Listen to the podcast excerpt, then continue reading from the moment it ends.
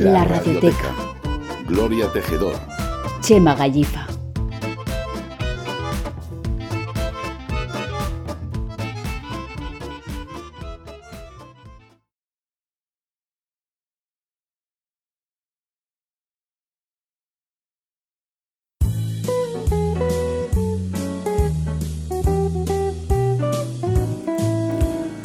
Hola, Gloria. Hola, Chema. ¿Todo bien? Mejor que bien. La verdad es que te veo fenomenal. Ya me contarás cómo has conseguido ese tipazo. Bueno, pero te lo cuento otro día, que seguro que a nuestros oyentes les interesan otras cosas. Sí, tienes razón.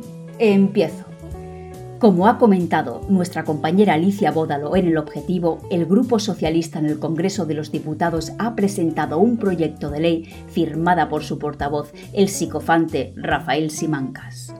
Esta ley es una vuelta de tuerca más hacia la dictadura de la ideología de género, a la que se han apuntado los socialistas muchas veces con más entusiasmo que sus compañeros comunistas del gobierno porque la ideología de género es, como buena descendiente del marxismo, una ideología totalitaria, sin ningún género de duda. Y perdonarme el chiste, que es que si no te ríes te tienes que echar a llorar. Desde luego. Para entender el fenómeno de los rescatadores, vamos a hacer un poco de historia.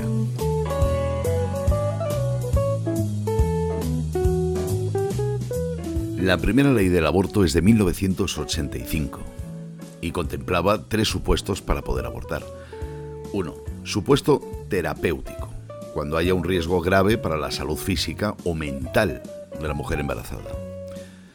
Dos, Supuesto criminológico, cuando la causa del embarazo haya sido una violación. Y tres, Supuesto eugenésico, si se detectan en el feto malformaciones o taras físicas o psíquicas. Sea lo que sea esto último de las malformaciones psíquicas del feto. Como veis, era una ley nada rígida y dejaba muchos huecos a la interpretación. ¿Y antes de eso?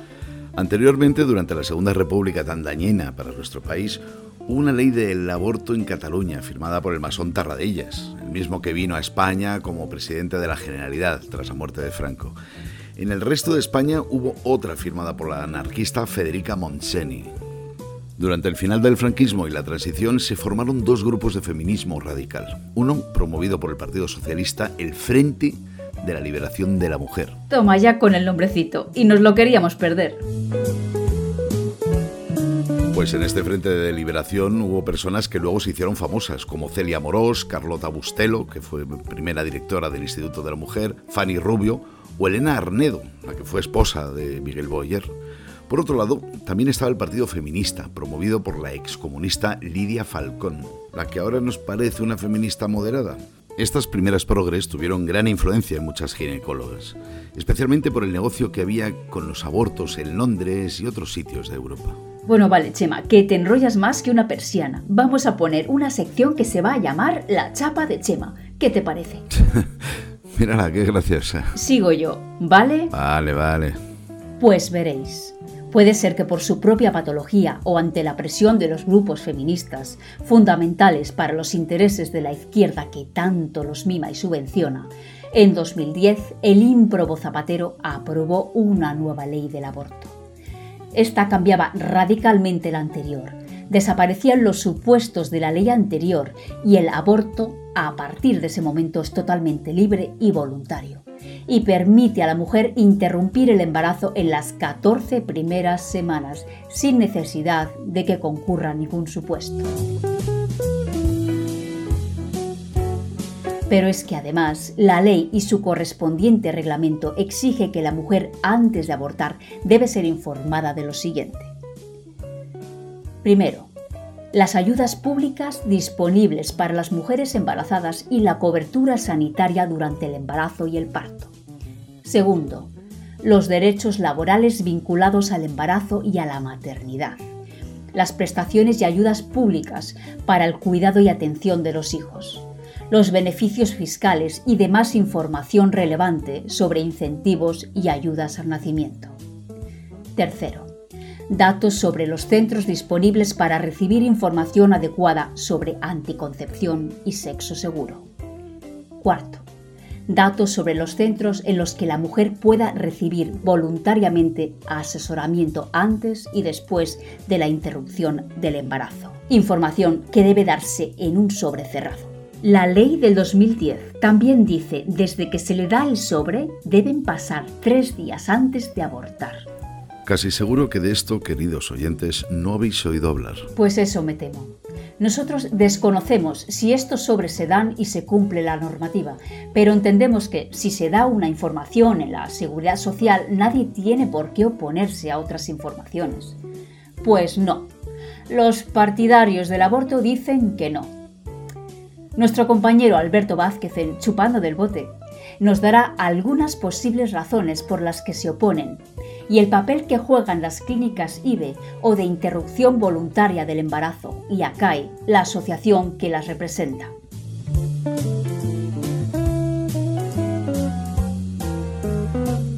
Este sistema, que fue ideado en los años 80 del pasado siglo en los Estados Unidos, empezó a tener importancia en España desde la fecha de la promulgación de esa ley.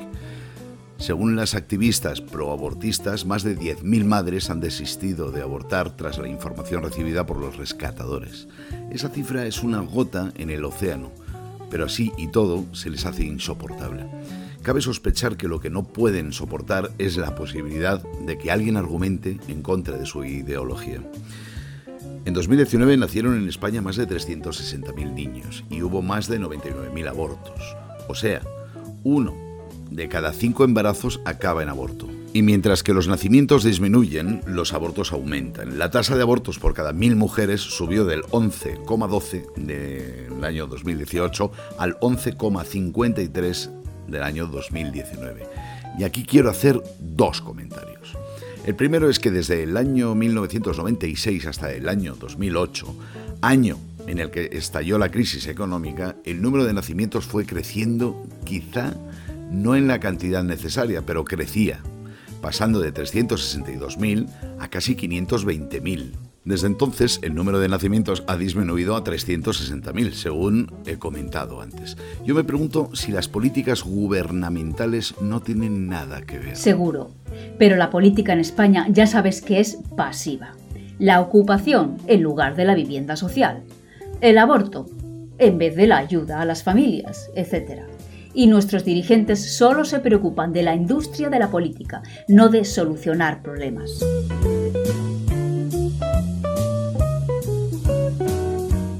¿Y el segundo comentario? Pues que me ha llamado la atención que el número de abortos practicados por encima de los 14 semanas es superior al 5%. Y aunque la ley indica algunos casos en que se permite abortar en determinadas circunstancias, hasta la semana 22, siempre bajo dictamen médico, ese 5% me parece altísimo.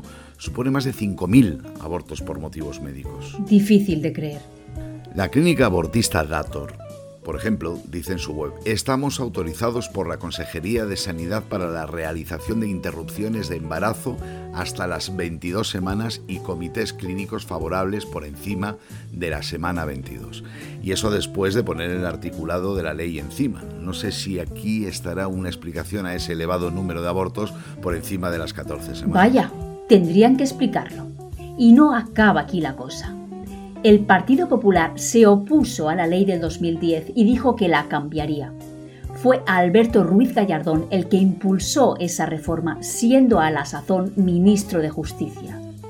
En 2014, siendo presidente Mariano Rajoy, el PP retiró el proyecto de ley. Siempre Rajoy. Como consecuencia, Alberto Ruiz Gallardón abandonó la política y es que Rajoy siguió su línea de no quiero líos y presionado por varones como Cristina Cifuentes de Madrid y José Antonio Monago en Extremadura, entre otros. El que tuvo como asesor a Iván Redondo. Ese, aunque también lo tuvieron otros peperos antes.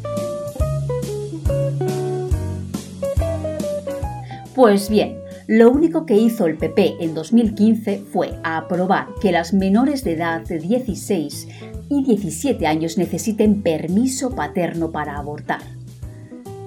En 2020 esa limitación fue eliminada por el gobierno de Pedro Sánchez con bastante escándalo de la población. Mientras el trabajo de los rescatadores continuó y también la presión de ACAI, recuerden, la Asociación de Clínicas Abortistas. Las clínicas abortistas denuncian que muchas de las mujeres son increpadas, insultadas o incluso amenazadas. Las mismas denuncias hacen colectivos feministas. Marta Velarde de los Rescatadores Juan Pablo II les ha contestado diciendo que no tienen ni una sola denuncia. Pero Sánchez ha cedido ante la presión de los sectores más radicales del gobierno, como la ministra Irene Montero, que ha llegado a decir en su Twitter que, y cito, su ministerio enfrentará a quienes, como estos ultras, atacan a las mujeres.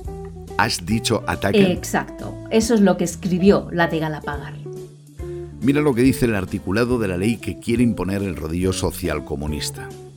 El que hostigue o coarte la libertad de una mujer que pretende ejercer su derecho a la interrupción voluntaria del embarazo, promoviendo, favoreciendo o participando en concentraciones en las proximidades de lugares habilitados para interrumpir embarazos, causando un menoscabo en la libertad o intimidad de esta, será castigado con la pena de prisión de tres meses a un año o de trabajos en beneficio de la comunidad de 31 a 80. Ay, madre, estamos perdiendo el oremos. Y lo que es peor, la libertad. Bueno, Gloria, lo dejamos sí, mejor, porque voy a empezar a desbarrar.